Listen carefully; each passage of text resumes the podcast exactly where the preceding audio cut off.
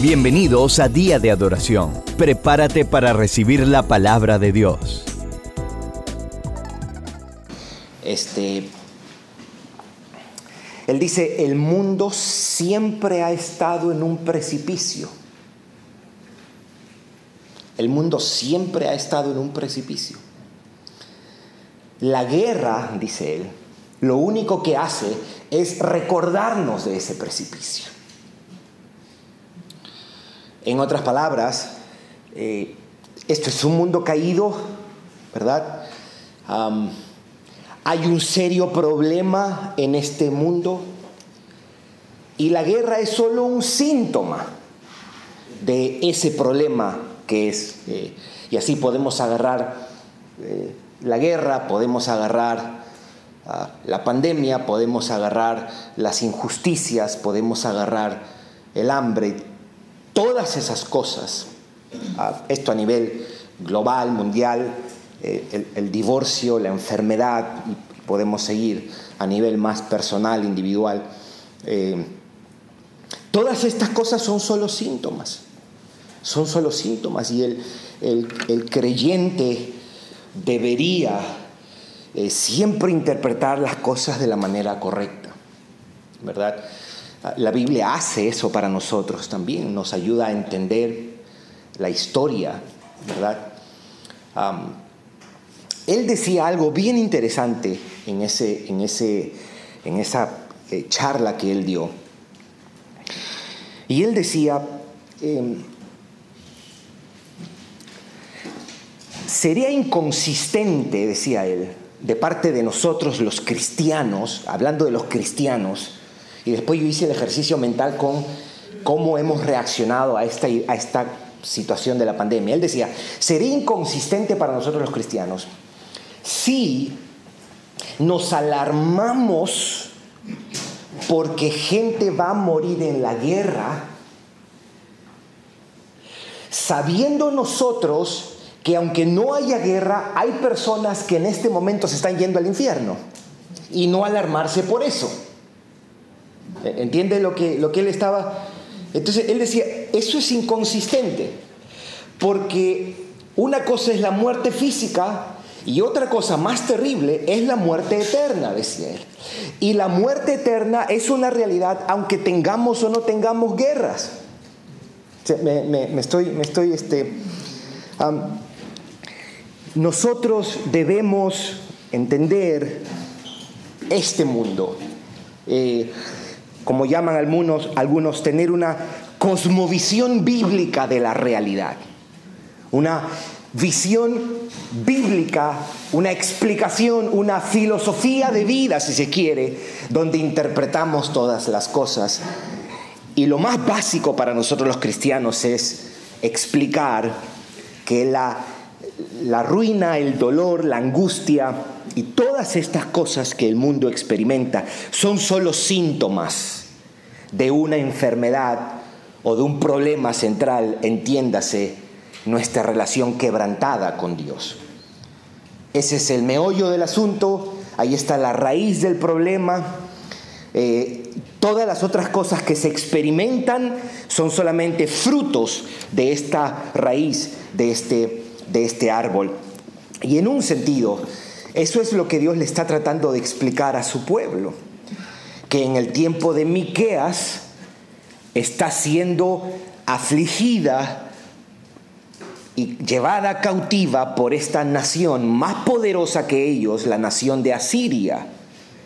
Pero esto, más que el antojo de un dictador como era el rey de Asiria, más que el plan de una nación pagana por querer conquistar Israel, era nada más y nada menos que la misma voluntad de Dios siendo llevada a cabo. Dios estaba disciplinando a su pueblo por medio de la nación de Asiria. Dios estaba castigando a su pueblo. Y Dios quería que ellos entendieran eso. Dios quería que ellos entendieran eso y es por eso que Dios les envía profetas. Habíamos dicho desde que empezamos el estudio de Miqueas que básicamente hay dos etapas en la historia de Israel antes de que venga nuestro Señor Jesucristo. En el año 722 Dios castiga a Israel por medio de la nación asiria. Ellos vienen, invaden Samaria, que era la capital de Israel, llevan cautivos y en el año 588 Judá o Jerusalén es invadida por los babilonios con Nabucodonosor, con la destrucción del templo, con la destrucción de los muros de Jerusalén y con la eh, eh, cautividad, como se le ha llamado, de muchos israelitas. Miqueas viene a anunciarle al pueblo de Dios dos cosas. Le viene a anunciar el juicio que viene de parte de Dios y le viene a anunciar la restauración que vendría después de ese juicio. ¿De qué se los acusa? ¿De qué se acusa a Israel? Es una acusación de dos lados. Lo primero, se le acusa de idolatría. Israel ha dejado de adorar a su Dios para adorar a los dioses. Israel ha quebrantado el primer mandamiento y en lugar de darle exclusiva adoración, de tener lealtad solamente al Dios de Israel, ahora le ha dado a los dioses. Esa idolatría se expresaba en la vida práctica de diferentes maneras.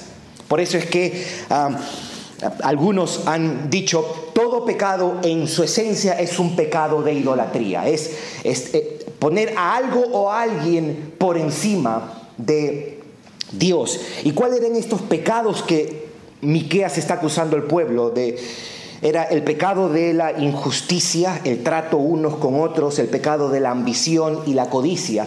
Los está llevando a maltratarse entre ellos. El rico está abusando del pobre. esta era la acusación básicamente, una acusación de idolatría y esa idolatría, esa, ese amor que han cambiado de Dios hacia los ídolos se manifiesta en las relaciones, en abuso, codicia, impiedad, maltratos y ambición. El juicio, les dije hace un momentito, viene en dos etapas. Primero con el rey de Asiria y después con el rey de Babilonia. Miqueas está anunciando el juicio de Dios está a puertas, ya va a llegar. Ya va a llegar, Dios va a castigar a su pueblo. Ahora bien, eso en el capítulo 1 y el capítulo 2. En el capítulo 3, el enfoque se centra en los líderes de la nación no solamente en el pueblo, sino en los líderes. Entiéndanse, los profetas, los sacerdotes, los capitanes, los príncipes. La acusación se dirige a ellos. Ellos son de alguna manera los responsables de que el estado de la nación o el estado espiritual de la nación esté hecho toda una ruina. Entonces eso es hasta el capítulo 3. El capítulo 4, miramos la semana pasada, la nota del capítulo 4 es una promesa de restauración una promesa de restauración. Y ahora en el capítulo 5 lo que nosotros tenemos básicamente es ya no una promesa solo de restauración, sino una promesa de un restaurador. esa restauración que Dios va a traer, claro, primero se va a ver de una manera física y visible con la restauración de Israel en ese tiempo, pero anticipaba una restauración futura ¿verdad? Los actos de salvación en la historia de la redención, los actos de salvación de Dios, prefiguran el acto mayor de salvación que Dios ha hecho por su pueblo en la persona de nuestro Señor Jesucristo. Ahora bien, ¿qué es lo que vamos a mirar aquí en este capítulo 5? Básicamente dos cosas la promesa de un restaurador y también, una vez más, el castigo de Dios a Israel y a las naciones. vamos a, mirar esto porque Él empieza a anunciar un libertador y ya los detalles acerca de este restaurador son bastante iluminadores porque ya se comienza a dar más información acerca de quién será esta persona y qué es lo que hará esta persona. desde el 2 hasta el versículo 6, lo que nosotros tenemos es el anuncio de un libertador. ahí en esos versículos nosotros vamos a ver, estamos en Miqueas capítulo 5, ¿verdad? Él va a mencionar el lugar de procedencia de este libertador, él va a mencionar el carácter eterno de este libertador, él va a mencionar la función que tendrá este libertador y va a mencionar el efecto que su función va a tener. leamos desde el 2 hasta el 6. Dice, pero el versículo 1 es una continuación del versículo 13, de lo que ha estado hablando anteriormente. note, el, el, contraste que va a haber. Leamos el versículo 1. Rodéate ahora de muros, hija de guerreros, hablando de Sión, de Israel. Nos han sitiado, dice. Con vara herirán en la mejilla al juez de Israel. Y esto es una referencia a cómo el juez de Israel en este tiempo, en ese momento, Sedequías fue llevado cautivo por el ejército enemigo, en este caso los babilonios. Pero leamos el versículo 2. Usted va a notar aquí la procedencia de este libertador. Pero tú, dice, Belén Efrata, había otro Belén, por eso se dice Efrata, la palabra quiere decir fructífero, era una, era una manera de distinguir no Belén la otra, sino Belén Efrata, pequeña para estar en las familias de Judá.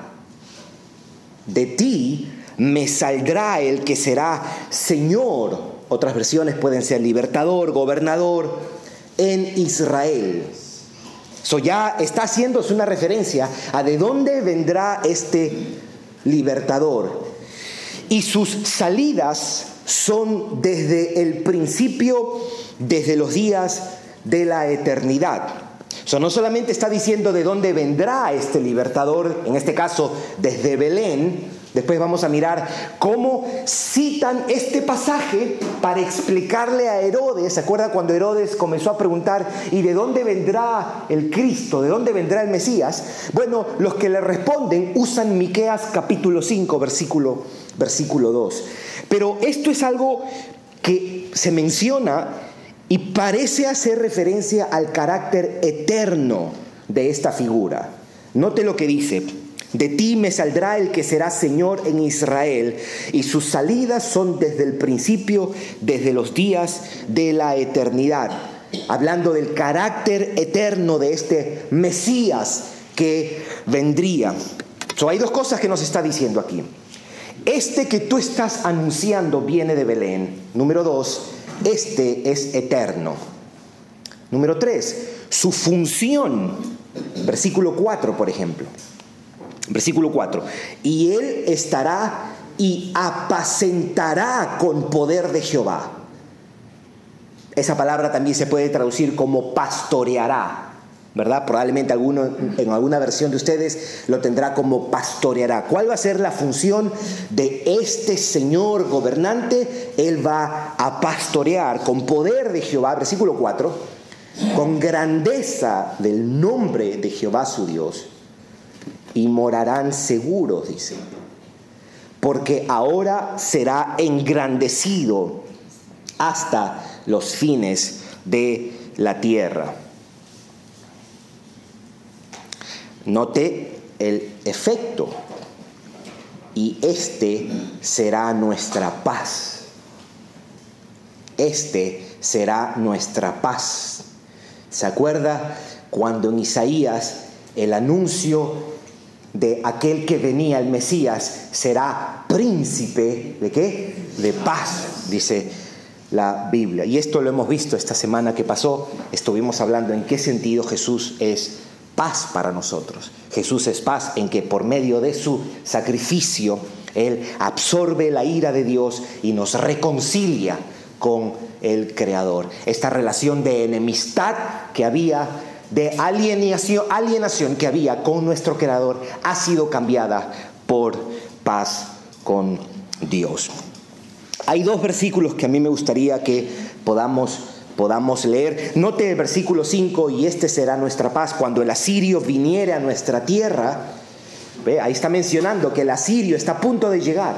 El asirio va a llegar y va a hacer destrucción, pero dice, y cuando hollare nuestros palacios Entonces levantaremos contra él siete pastores y ocho hombres principales. Y esto era una referencia a cómo el ejército asirio fue vencido por una coalición de líderes mundiales. Asiria cayó años después y cayó en manos de estos líderes y la referencia era una manera de expresar que eran suficientes. Siete pastores, ocho principales eran suficientes para hacerlos caer y devastarán la tierra de Asiria a espada y con sus espadas la tierra de Nimro. Esto es una referencia a Asiria. Y nos librará del asirio cuando viniere contra nuestras tierras y hollare nuestros confines. Antes de ir a estos versículos que, abundan un poquito con lo de, lo de la profecía acerca del Mesías que vendría de Belén, eso es lo que está diciendo, el Mesías viene de Belén, de la tierra de Isaí. ¿Se acuerda cuando hablaron acerca de David? ¿Quién es? Es Isaí de Belén. ¿Verdad? El papá de David era de esta ciudad, David era de esta, de esta ciudad. Hay dos cosas que me gustaría que podamos mirar desde el versículo 7 hasta el 15. Desde el 7 hasta el 15. Usted va a notar que versículos 7 y 8 nos dice que Israel será para unos salvación y para otros será destrucción. O para decirlo de otra manera, el rol de Israel como el pueblo de donde procede la salvación y el juicio es determinante. ¿Por qué? Porque rechazar o ser enemigo de Israel en este contexto es rechazar la salvación de Dios y es constituirse en enemigo de Dios. ese es el rol de Israel. Rechazar o ser enemigo de Israel en este contexto es rechazar la salvación de Dios y es constituirse en enemigo de Dios. Versículos 7 y 8 dice, el remanente de Jacob será en medio de muchos pueblos como el rocío de Jehová, como las lluvias sobre la hierba, las cuales no esperan a varón ni aguardan a hijos de hombres. Lo que él está queriendo decir es que Israel será para muchos el medio de salvación. Pero note el contraste en el versículo 8. Note el contraste el versículo 8. Asimismo, el remanente de Jacob será entre las naciones. No sé si usted notó el contraste que hay. El versículo 7, mire cómo empieza. El remanente de Jacob será. Y note cómo empieza el versículo 8. Asimismo, el remanente de Jacob será. ¿Cuál, es, ¿Qué es lo que está tratando de decir él?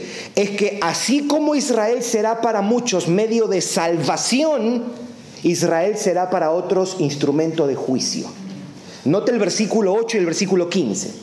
Asimismo, el remanente de Jacob será entre las naciones, en medio de muchos pueblos, como el león entre las bestias de la selva, como el cachorro de león entre las manadas de las ovejas el cual si pasare y hollare y arrebatare, no hay quien escape. Y note el versículo 15. Y con ira y furor haré venganza en las naciones que no obedecieron. So aquí lo que está, lo que nos está diciendo es el remanente de Jacob es una manera de decir Israel. Israel será para muchos el medio de salvación ¿Por qué? Porque a través de Israel, ya hablando en un futuro, vendría el Mesías prometido. E Israel sería para otros instrumento de juicio a las naciones. Ahora, yo quiero que nos enfoquemos versículo 11, 12, 13. Y 14. Porque aquí usted va a notar algo el castigo de Dios es también purificación para su pueblo. El castigo de Dios es para el bien de su pueblo. El castigo de Dios no solo mira hacia atrás, el castigo de Dios también mira hacia adelante. Note el, tono de estas palabras. Versículo 10. Versículo 10 primero. Acontecerá en aquel día, dice Jehová, que haré matar tus caballos de en medio de ti y, te, y haré destruir tus carros. Le está diciendo al pueblo de Israel. Haré también destruir las ciudades de tu tierra y arruinaré todas tus fortalezas. Asimismo destruiré de tu mano las hechicerías y no se hallarán en ti agoreros o brujos, ¿no? Pudiéramos decirles también. Versículo 13, y haré destruir tus esculturas y tus imágenes de en medio de ti, y nunca más te inclinarás a la obra de tus manos. Versículo 14, arrancaré tus imágenes de acera de en medio de ti, y destruiré tus ciudades. So, note, note lo que está diciendo. Destrucción de caballos y carros. Había una prohibición que Israel no usara caballos y carros. Dios le había dicho a su pueblo, ustedes confían en mí. Por eso el pasaje, algunos confían en qué? En carros, en carros y otros en caballos, mas nosotros en el nombre de Jehová descansaremos. Dos, Dios iba a destruir sus tierras.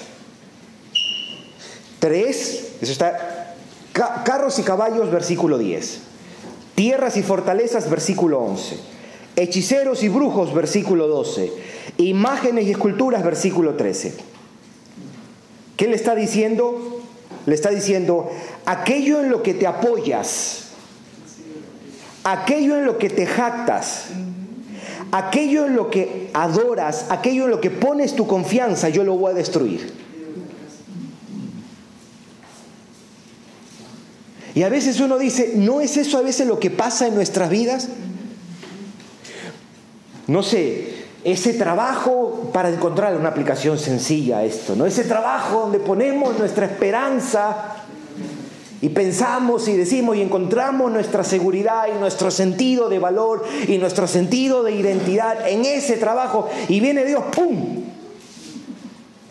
Y lo hace porque nos ama, ¿verdad? Lo hace porque, porque nos ama. So, hay algo de esto, hay algo de esto. Antes de entrar entonces a, a lo que quería que miremos respecto a este libertador, es que Miqueas como hacen los profetas menores. ¿verdad? Habíamos hablado de los profetas mayores, no porque hayan sido mejores en un sentido, sino porque el, la extensión del ministerio de ellos fue mayor en tiempo. Isaías, Jeremías, Ezequiel y Daniel. Y después están los profetas menores, Agustín hizo esta distinción, el padre de la iglesia, para, para identificar a estos doce profetas, entre ellos Malaquías, Habacuc, Ageo, Zacarías, Abdías, y entre ellos Miqueas también, porque eh, la extensión del ministerio de ellos fue menor. Entonces, hay, hay una constante en, en esto, y es la idea de el día del Señor. Viene un día, decían ellos, viene un día. Y cuando uno mira cada vez que los profetas hablaban del día del Señor, mencionaban una u otra cosa, o el juicio o la salvación. Y en ocasiones mencionaban ambas cosas. El día del Señor. El día del Señor mira a un día futuro. Nosotros también miramos a un día futuro. Me gustaría que tú lo puedas ver en Segunda de Pedro capítulo 3. Segunda de Pedro, capítulo 3.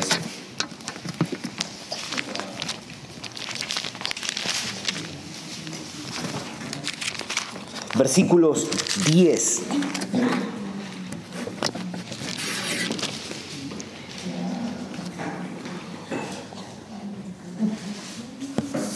Dice, dice,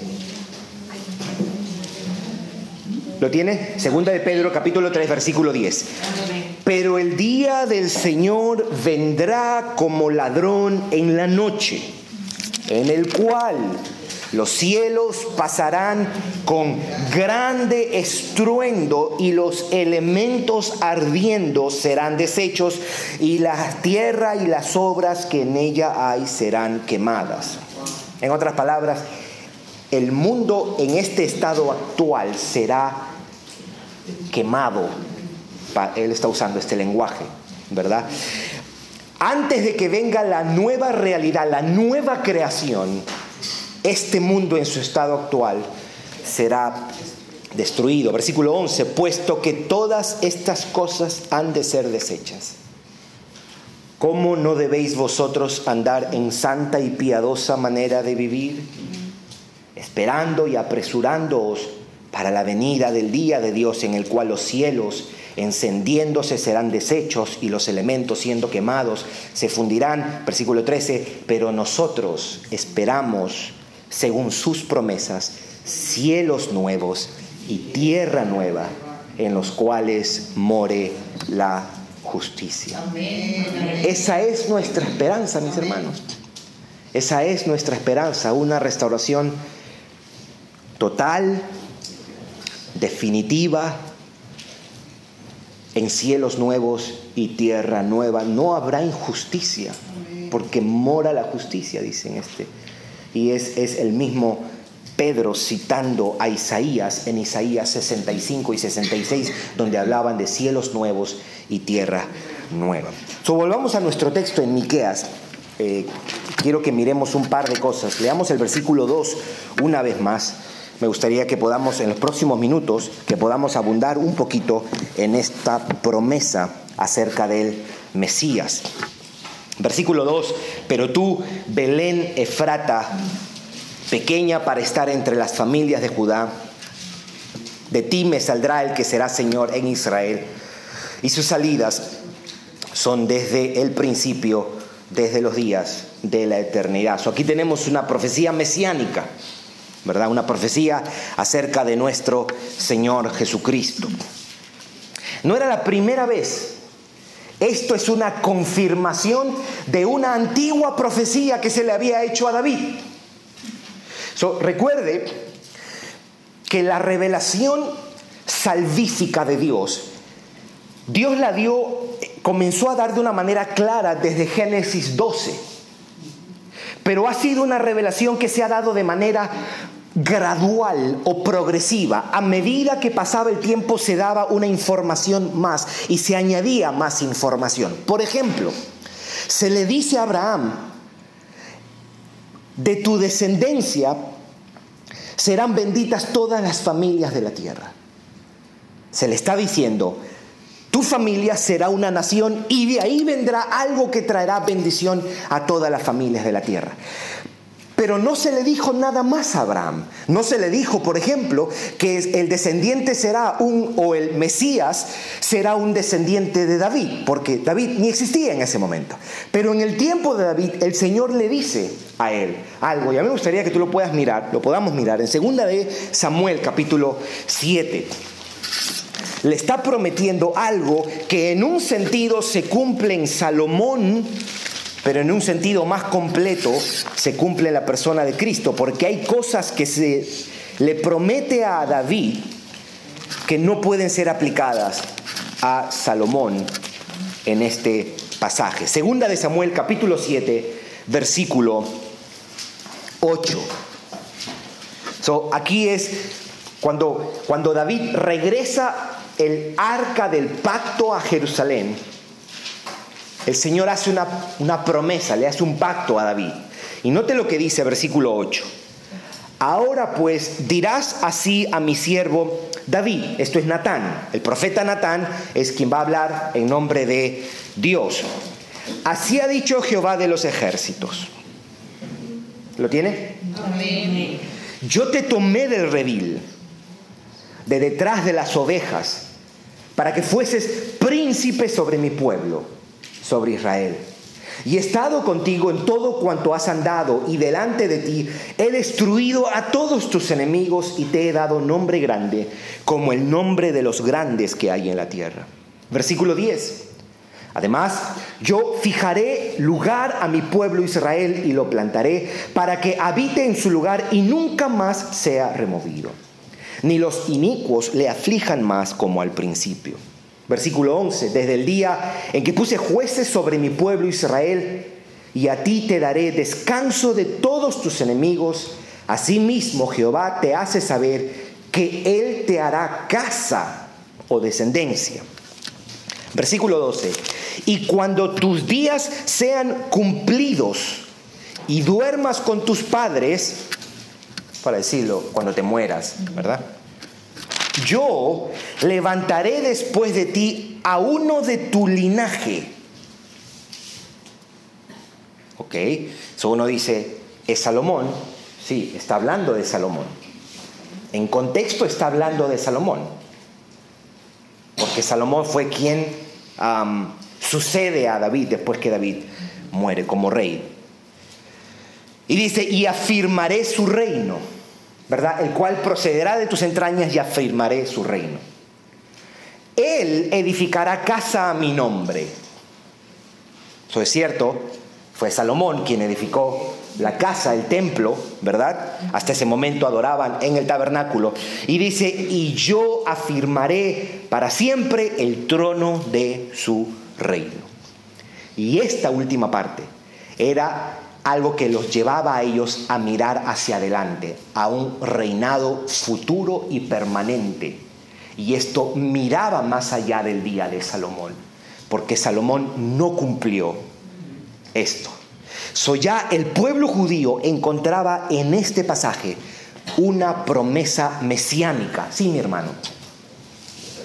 podemos decir que aquí hay una doble promesa o doble profecía, en el aspecto de que Jesús instaló, nosotros somos templo eterno para Dios. Correcto. una doble en una doble profecía con doble cumplimiento. y esto se da mucho en los profetas. Por ejemplo, cuando se profetiza una virgen dará a luz a un niño, ¿verdad? Había un cumplimiento que se dio de eso en los días de Isaías. Pero eso tiene un cumplimiento definitivo y mirabas, o en un sentido, el profeta miraba aquí y el profeta miraba allá.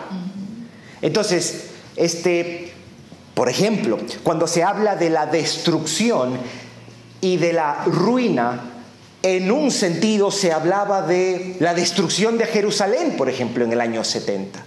Pero en otro sentido, un cumplimiento final. So, hay, hay algo de, esto. De esto. dice, versículo 3, una vez más. Él edificará casa a mi nombre y yo afirmaré para siempre el trono de su reino. Ahora, para que uno entienda de que en un sentido esto aplicaba a Salomón. Usted lee el versículo 14 y usted se da cuenta que es una referencia a Salomón. Yo le seré el padre, él me será hijo. Y si hiciere mal, yo le castigaré con vara de hombres. Eso no está hablando de Jesucristo. Está hablando de Salomón, que en efecto él hizo mal y él desobedeció al Señor. ¿Por qué yo quería citar este pasaje? Yo quería citar este pasaje porque cuando Miqueas dice, de Belén saldrá, en un sentido, Miqueas está haciendo eco de esto. Aquel que esperamos para que nos venga a libertar viene de la tribu, viene de la ciudad de Belén, viene de la tribu de Judá. Lo que Dios nos prometió hace muchos años, allá en los días de David, Dios viene y lo afirma una vez más. El Mesías que Israel espera viene de Belén. Ahora notemos entonces el cumplimiento de eso. Vayamos a Mateo capítulo 2. Mateo capítulo 2.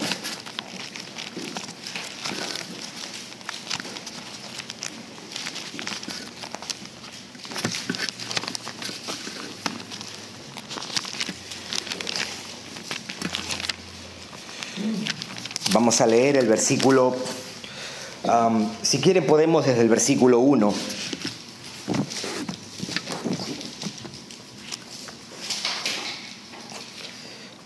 Dice, cuando Jesús nació en Belén de Judea, en días de rey Herodes, vinieron del oriente a Jerusalén unos magos, diciendo, ¿dónde está el rey de los judíos que ha nacido? porque su estrella hemos visto en el oriente y venimos a adorarle. Oyendo esto, el rey Herodes se turbó y toda Jerusalén con él. Y convocados todos los principales sacerdotes y los escribas del pueblo, les preguntó dónde había de nacer el Cristo. Ahora, la pregunta de Herodes no tenía que ver con un deseo, este, no, él estaba nervioso porque este nuevo rey que vendría iba a amenazarlo a él, que era el rey de el rey impío, ¿no? Y dice, versículo 5, ellos le dijeron en Belén de Judea, porque así está escrito por el profeta, y ahí es donde él cita Miqueas capítulo 5. Él cita esto porque usted va a notar entre los cuatro evangelios, el más judío de los evangelios es este. Mateo está constantemente apuntando a las escrituras hebreas para decirle a su audiencia hebrea, este es el Mesías que esperábamos y que se nos había prometido. Como diciendo, mire, este cumple todo lo que nosotros habíamos creído y todo lo que se había profetizado a él de parte de nosotros. Versículo 6. Y tú, Belén de la tierra de Judá, no eres la más pequeña entre los príncipes de Judá, porque de ti saldrá un guiador. Y aquí Mateo usa segunda de Samuel capítulo 5, porque si usted notará que nosotros todo esto no está en Miqueas capítulo 5, sino que él toma segunda de Samuel capítulo 5 y lo, de alguna manera lo combina, que apacentará a mi pueblo Israel. ¿Qué es lo que está diciendo? ¿Qué es lo que está diciendo Mateo? Jesús es la persona de quien habló Miqueas. Jesús es el Mesías. Nació en Belén, así como nosotros esperábamos que nuestro Mesías naciera en Belén. Entonces Herodes, llamando en secreto a los magos, indagó de ellos diligentemente el tiempo de la aparición de la estrella y enviándolos a Belén dijo, id allá y averiguad con diligencia acerca del niño y cuando la halléis, hacedmelo saber para que yo también vaya y le adore. ¿Verdad? Qué bronca da eso, ¿no, Matilde? Muy bien. sí. ¿Cuál, es el significado de mago? ¿Qué significa Sabios Sí, sabios, sabios. Muy bien. So aquí nosotros tenemos, aquí nosotros tenemos el cumplimiento de una profecía mesiánica. El anuncio de un redentor, de un salvador, de un libertador, de un restaurador que vendría y sería de la tribu de Judá, nacería en Belén. Aunque él se crió en Nazaret, ¿verdad? Él nació en Belén. Él se crió en Nazaret de Galilea. De acuerdo a este pasaje, se nos dice que Jesús nació en Belén. Y esa era la expectativa de los sacerdotes y los escribas, porque a ellos fue lo que se le preguntaron. Y ellos respondieron, sí, el Cristo, el Cristo significa el Mesías, ¿verdad? El ungido rey que esperamos que venga a librarnos, ese viene de Belén porque así lo había profetizado Miqueas en el capítulo 5, versículo 2. Muy bien, mis hermanos. Quiero hacer algunas palabras de aplicación para nosotros. Yo creo que las podemos hablar en, un par de, sentidos. Eh,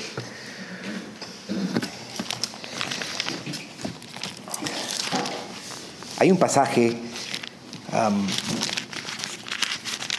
que me gustaría que usted lo pueda mirar junto conmigo en el Nuevo Testamento, en el libro de Timoteo, según de Timoteo, en el capítulo 2. Y quiero citar este pasaje porque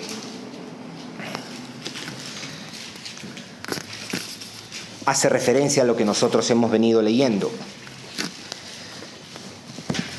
La, la antigua promesa de un Mesías, y en este caso que vendría desde Belén, nos dice por lo menos que Dios cumple sus promesas. Y dos, que la salvación en Cristo no ha sido un segundo plan de parte de Dios. Ha sido el único plan de parte de Dios. Versículo 8. Acuérdese, Pablo le está hablando a un creyente deprimido, desanimado. Si algún día usted dice, estoy en ese lugar, ¿qué me recetas de la Biblia? Yo le recetaría Isaías 40 al 66 y le recitaría, recetaría segunda de Timoteo. Léalo, cómalo, cláveselo en la cabeza, en las manos, en la mente, en el corazón. Mire lo que le dice un pastor cristiano a un creyente deprimido, desanimado, frustrado, asustado. Y digo esto porque ese es el mismo libro donde le dice, no se nos ha dado un espíritu de qué? De cobardía, sino de poder, amor y dominio propio. ¿Por qué le dice? Porque está acobardado, está intimidado. Y le dice, Timoteo, versículo 8, acuérdate de Jesucristo. Acuérdate de Jesucristo. Y lo próximo es extraordinario.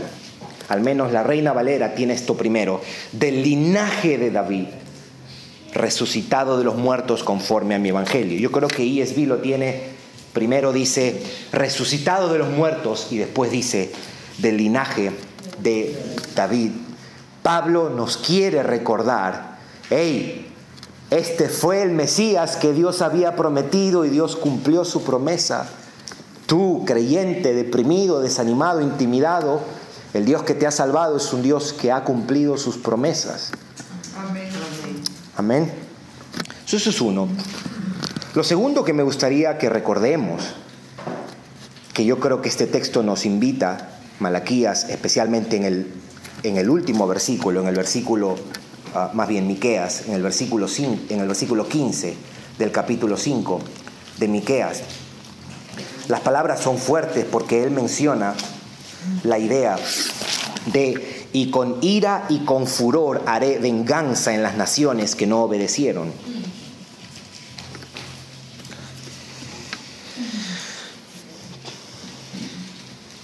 La ira de Dios es la realidad más dominante y decisiva sobre la humanidad no redimida.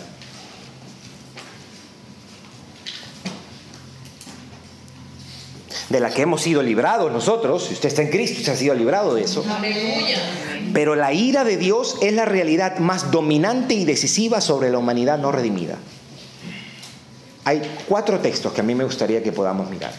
Porque nos equivocamos si miramos aquí y decimos, wow, el Dios del Antiguo Testamento, vaya que era bravo. No, sigue siendo el mismo Dios. El mismo Dios santo y justo.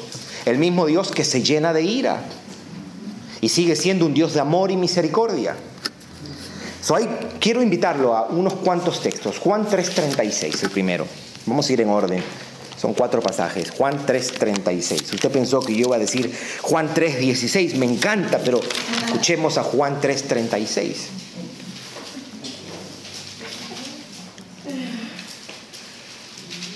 El que cree en el Hijo tiene vida eterna. Y amén. Pero el que rehúsa creer en el Hijo no verá la vida, sino que la ira de Dios está sobre él. ¿Usted escuchó? La ira de Dios está sobre la humanidad no redimida.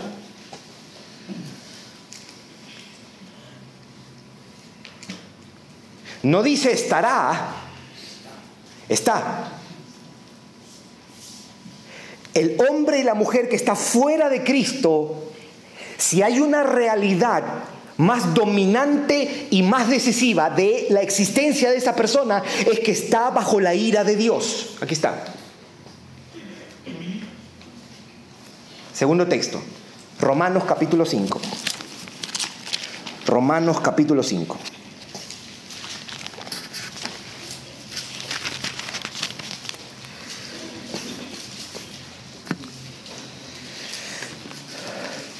Versículo 9. Esto habla de algo futuro ya para los redimidos. ¿Lo tiene?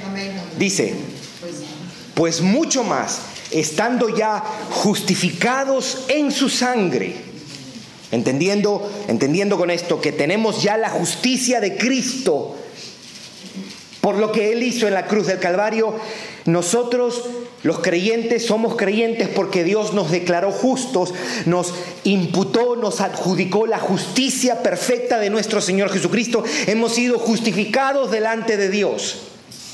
Esa justicia que se requiere para estar en una correcta relación con el Creador, no la tenemos porque no podemos lograrla, pero ahora en Cristo la hemos recibido por la fe por él, dice, seremos salvos de qué? De la ira. De la ira. De la ira. De la ira. The wrath of God.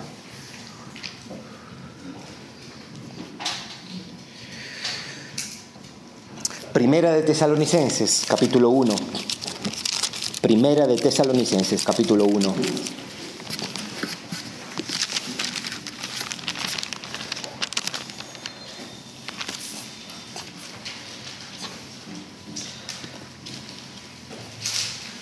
Versículo 9. Versículo 9.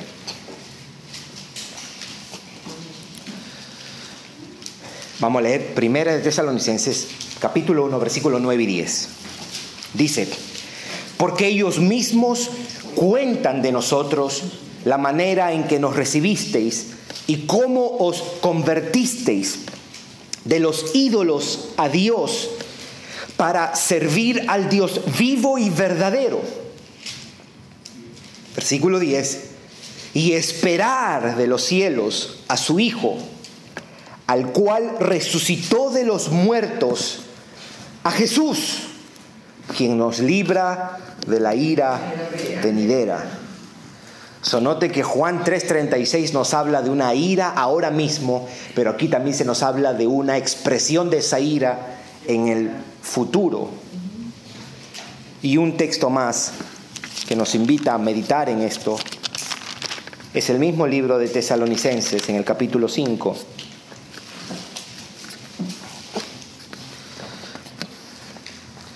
Versículo 7 o versículo 6.